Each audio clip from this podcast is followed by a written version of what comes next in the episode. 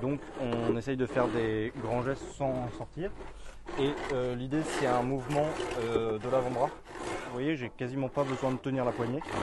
On va venir tout simplement bah, bouger l'avant-bras en fait. Euh, on est en train de construire des bras de fer. C'est des tubes dans lesquels on va mettre nos bras pour pouvoir tenir plus longtemps ensemble lors d'un blocage sans être séparés par les forces de l'ordre. Ce qui va faire qu'on va pouvoir insérer la tige comme ça. Et là, vous voyez, je peux pas la ressortir à cause du biais. Bah, le but, en fait, c'est de construire euh, quelque chose qui soit assez solide pour tenir le plus longtemps. Et donc, on a essayé de réfléchir à, y mettre dedans des choses qui soient diverses et variées. Parce qu'en fait, il y a différents outils qui servent à différents matériaux. Et donc, si on met un mélange de matériaux, il va falloir plusieurs outils. Et donc, les outils vont s'abîmer sur un matériau alors qu'ils en découpent un autre. Et donc, ça va être encore plus galère à, à défaire. Et donc finalement, l'idée c'est au final que ce soit même dissuasif, que les forces de l'ordre abandonnent juste l'idée de nous, débloquer. On va élargir ce trou-là. C'est quoi, moi j'ai commencé le deuxième en attendant. Pourquoi tu fais un deuxième Je mélange euh, le ciment et le sable pour faire du béton afin de, de renforcer des armlocks, système que je connaissais même pas euh, il y a deux jours. Euh, est-ce que j'ai envie de les utiliser? Je ne sais pas. Est-ce que j'ai envie de perdre un bras aussi? Ça demande une préparation mentale, à mon avis, qui est supérieure à une, manifestation ou un blocage classique. Et, c'est vrai que c'est non violent, mais, euh, mais je trouve que pour la personne qui le porte et qui ressent le blocage, c'est une forme de violence quand même. On met des, fers à béton pour euh, armer notre, ciment qu'on vient de faire. Euh, qui va se mettre entre le PVC et le grillage. Donc on a déjà mis un grillage euh, précédemment. Donc ce qui fait que ça resolidifie toute, l'armature, tout, tout l'armlock finalement. Tu te sens un jour euh, ce type d'arme Oui. Oui, oui. Pour moi, c'est pas une forme de violence, c'est plus un élément de dissuasion de dissuasion et de ça permet de confirmer nos, convictions en fait. Moi je vois ça dans, ce sens-là.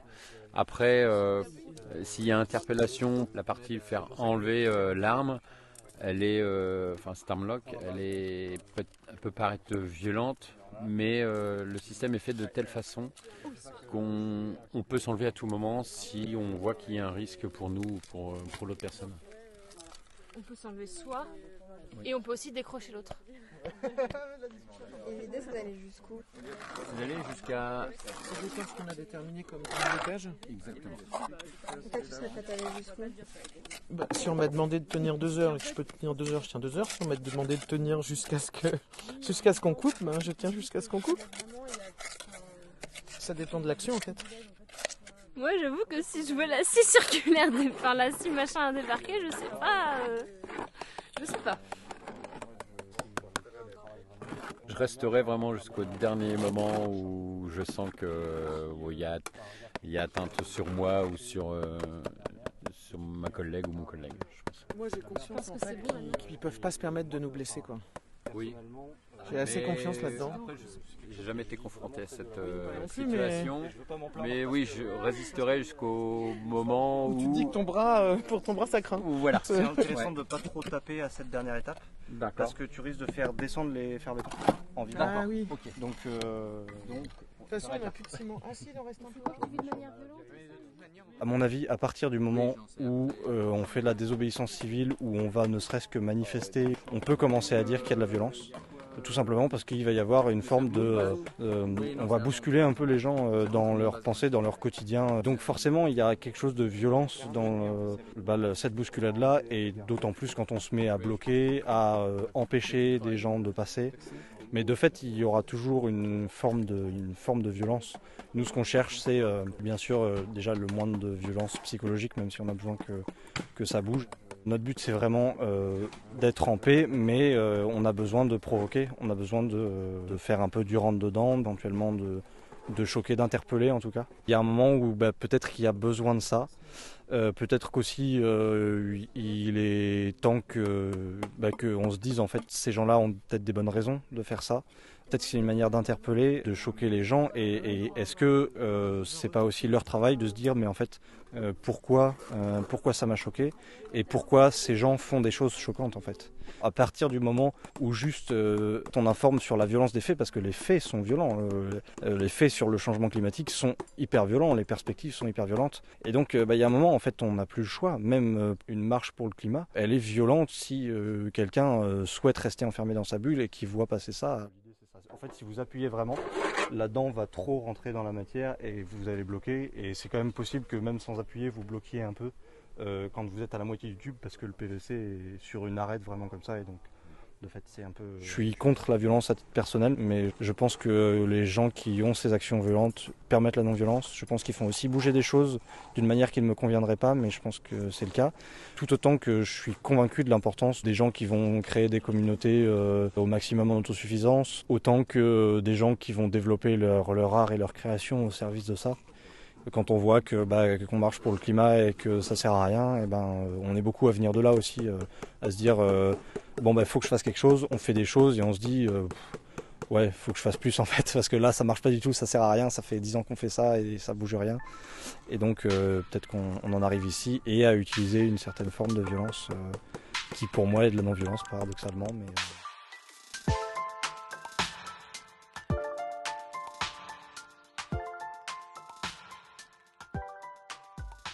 Depuis la révolution industrielle, les températures ont en moyenne augmenté de 1,1 degré sur le globe.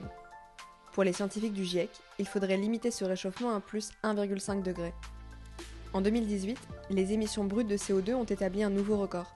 37 milliards de tonnes sont parties dans les airs. D'après l'Agence internationale de l'énergie, ce record pourrait être dépassé en 2023. On est donc bien loin des objectifs de l'accord de Paris, qui prévoit de contenir le réchauffement climatique à plus de 2 degrés par rapport à l'ère pré-industrielle et de le limiter, si possible, à plus 1,5 degré. Quatre ans plus tard, le constat est sans appel. Le programme des Nations Unies pour l'environnement estime que les engagements pris par les pays nous amènent à un réchauffement à plus de 3 degrés d'ici la fin du siècle. De leur côté, les chercheurs français du CNRS et de Météo France ont contribué au sixième rapport du GIEC. Et leurs résultats sont accablants. Dans le scénario le plus pessimiste, la hausse des températures pourrait monter jusqu'à plus 7 degrés en 2100. Cette année, là, en février 2020, 1000 euh, scientifiques français, des scientifiques pour une bonne partie du climat, et l'immense majorité d'entre eux sont fonctionnaires, qui ont appelé la désobéissance civile. Quand les fonctionnaires de l'État disent qu'il faut désobéir à la loi parce que euh, la situation est tellement grave que euh, si on si ne va pas changer les choses, euh, changer de stratégie et accélérer le rapport de force, l'inaction de l'État va supprimer la possibilité de vivre ici, bah, il faut réfléchir. quoi. Mais c'est pas ELV, c'est pas les effondristes, c'est pas les collapsologues, c'est c'est les scientifiques fonctionnaires de France qui nous disent nous, on connaît la science. Si on regarde les faits et qu'on laisse faire le gouvernement, il n'y aura plus personne dans ce pays, il faut que vous sortiez tous dans la rue et il faut la désobéissance civile généralisée. Ils étaient 1000 à signer la tribune, on aurait pu penser ils vont se faire taper sur les doigts, ils vont retirer, euh, ils vont s'excuser. Non, maintenant ils sont 1800. Les scientifiques ont dit très clairement que l'enjeu, c'est pas juste qu'il est colossal, c'est que si on perd, il n'y a plus rien derrière. L'idée de s'adapter à un monde à plus 7 degrés, ça veut rien dire c'est s'adapter à un chaos où l'immense majorité de la, population est morte et, des pays sont désertifiés.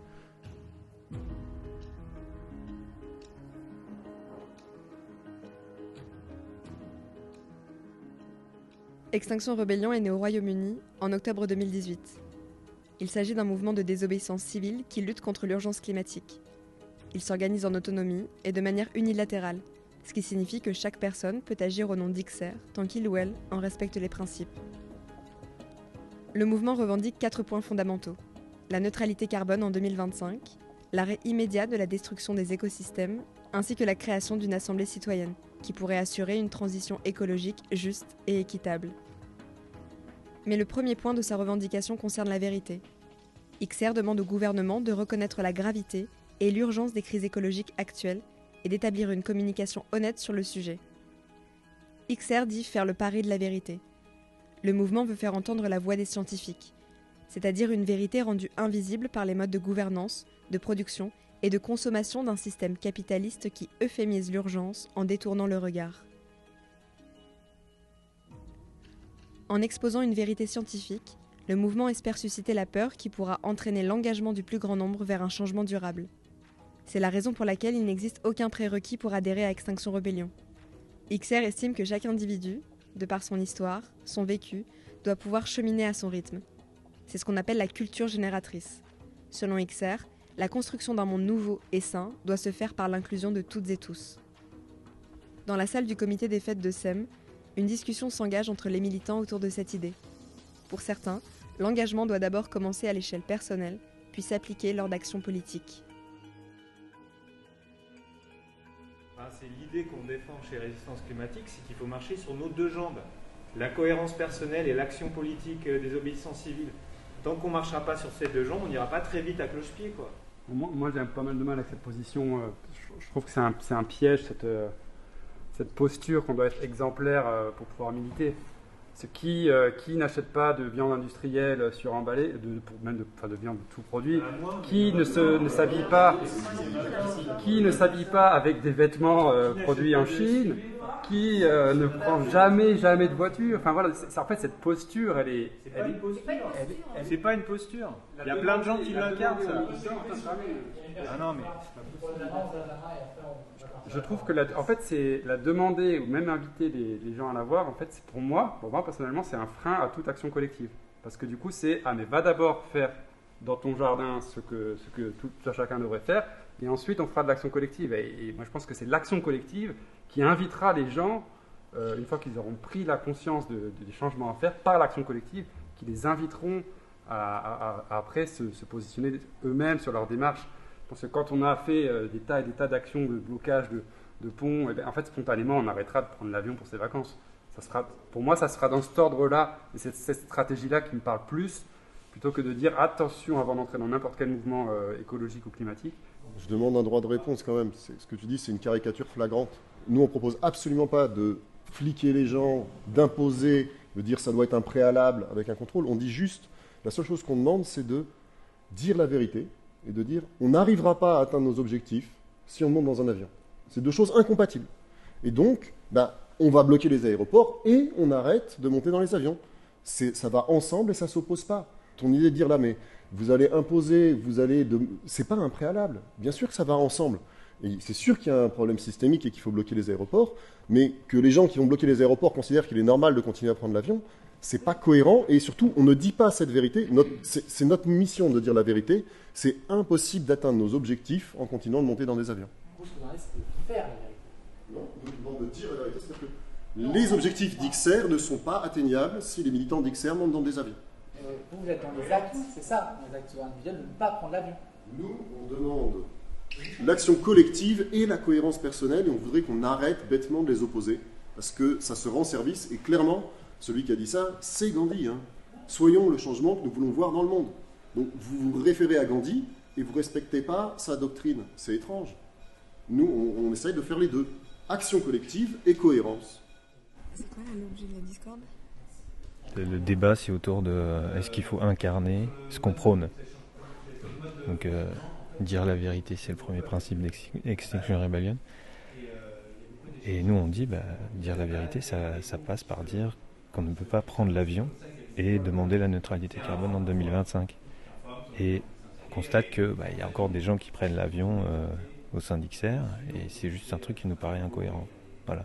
Donc là, il y a discussion parce que certains disent que du coup, dire qu'il ne faut pas prendre l'avion, euh, c'est un peu trop extrémiste et que c'est trop euh,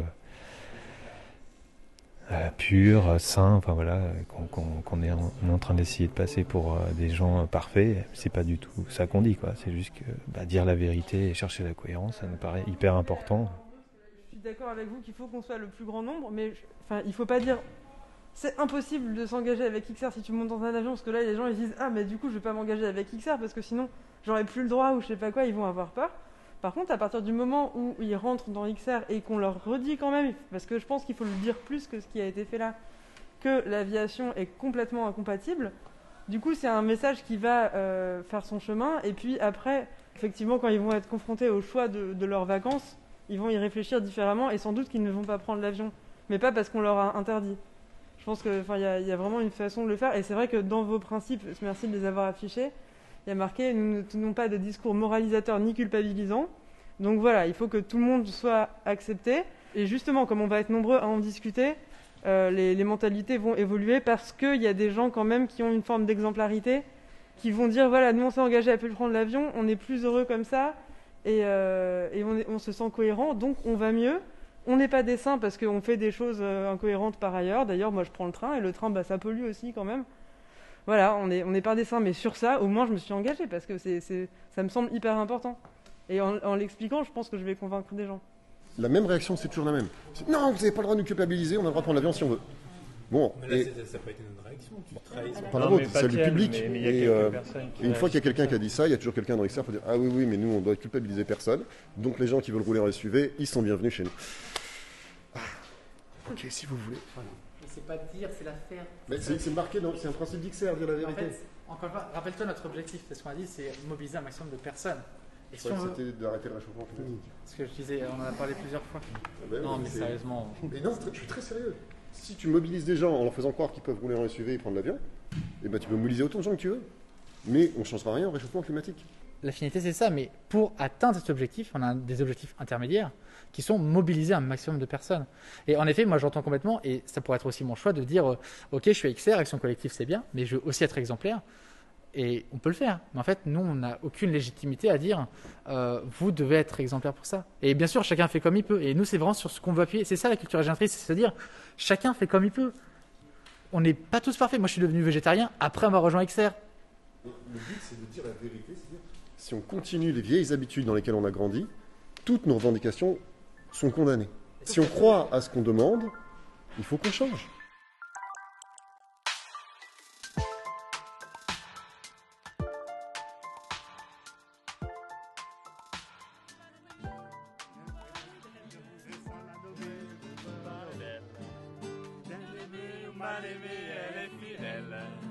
Et si vous voulez que je vous la présente, on l'appelle révolution permanente. C'est elle que l'on matraque, que l'on poursuit, que l'on traque. C'est elle qui se soulève, qui souffre et se met en grève. C'est elle qu'on abandonne, qu'on trahit, qu'on abandonne. Qui nous donne envie de vivre, qui nous donne envie de la suivre jusqu'au bout. Jusqu'au bout.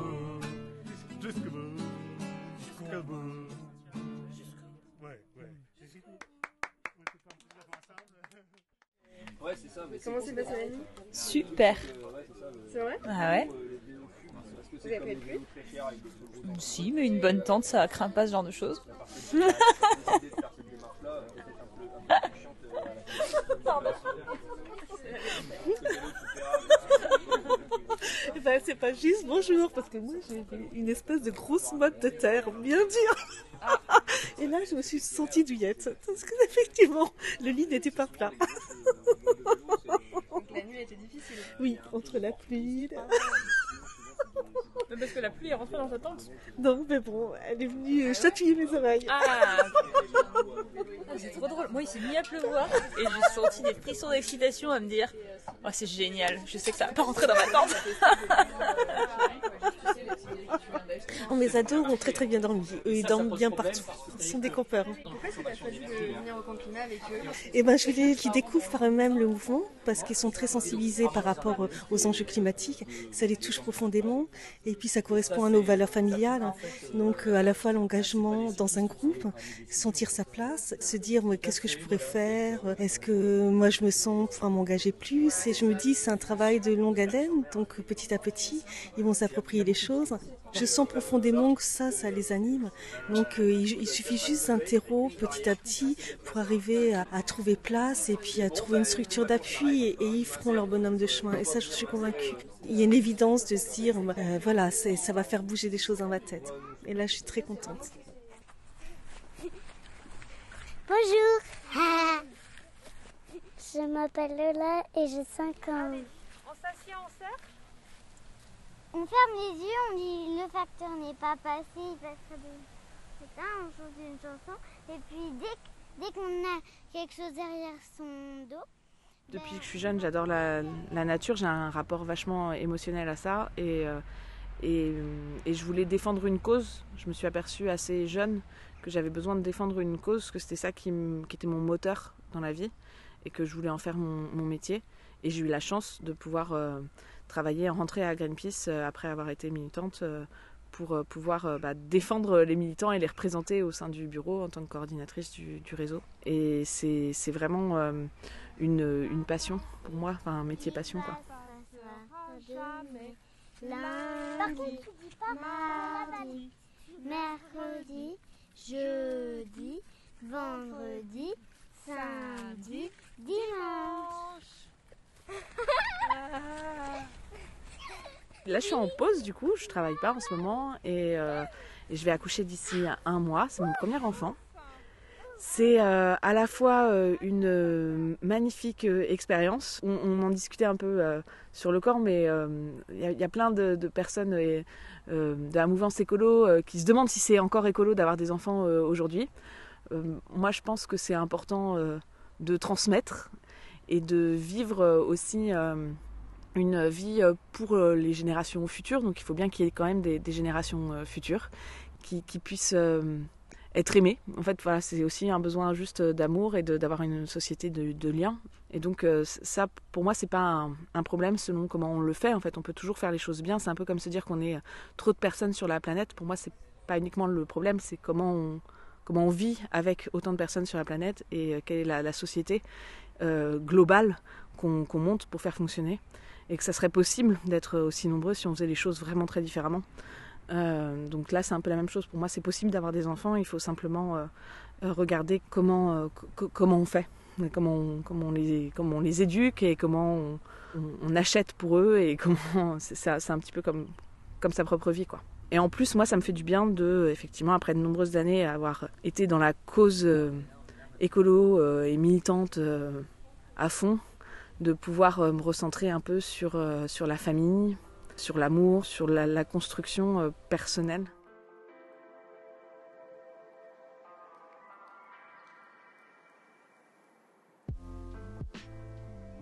Que les femmes prennent souvent l'initiative de mouvements pacifistes et de protestations contre la violence, qu'elles visent les animaux, les humains ou la nature, ne tient pas à leur douceur essentielle, mais à la place que la plupart des sociétés leur assignent et dont elles peuvent faire un argument d'opposition aux violences dominantes puisqu'on fait d'elles celles qui donnent la vie, qu'on leur reconnaisse la capacité à la maintenir.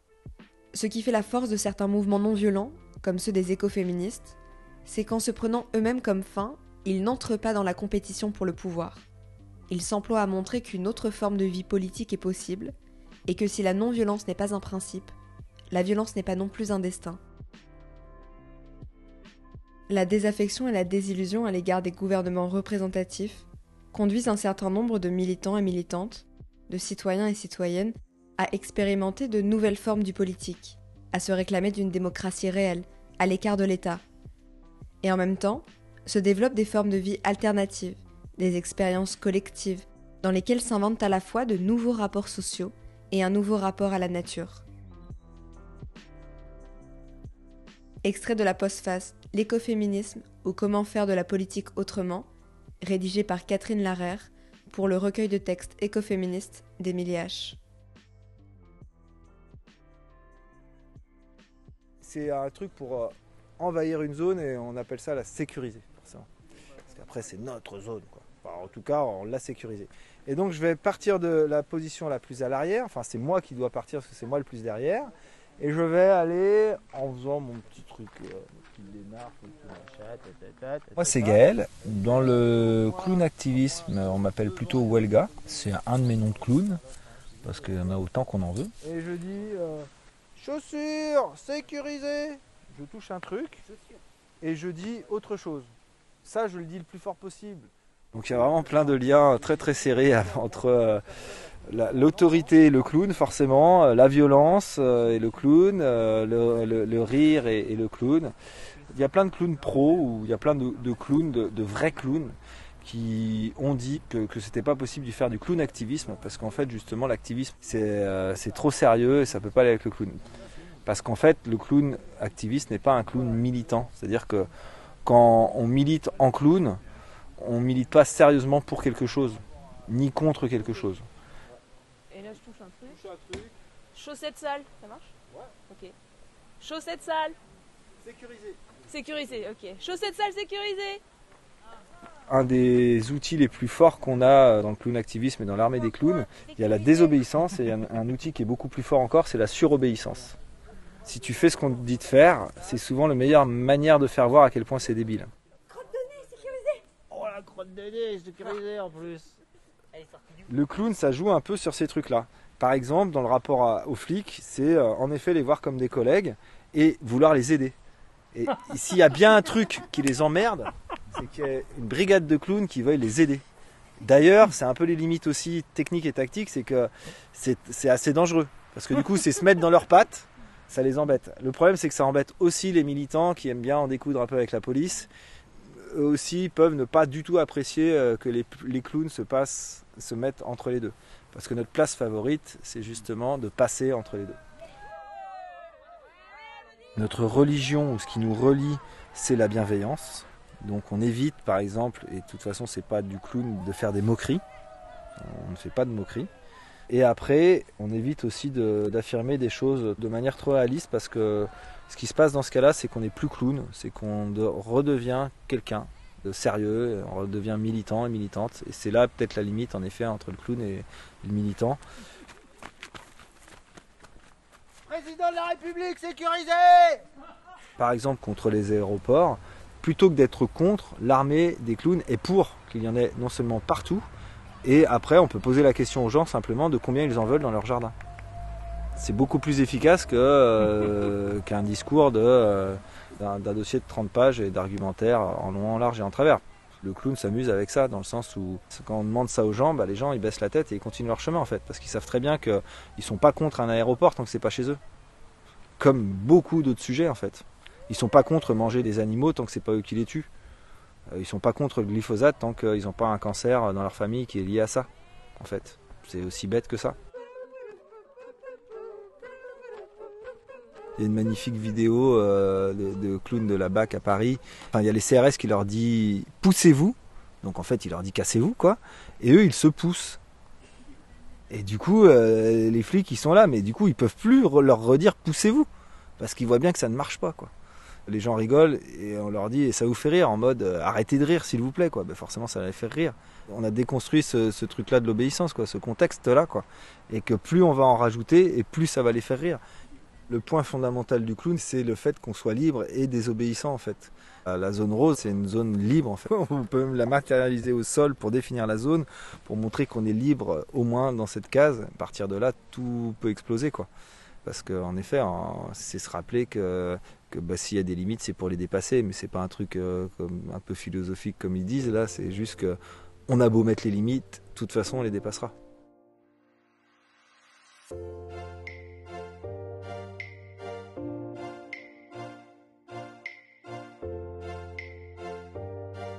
Vous venez d'écouter le deuxième épisode de 4 jours pour changer le monde et je vous remercie d'être arrivé jusque-là.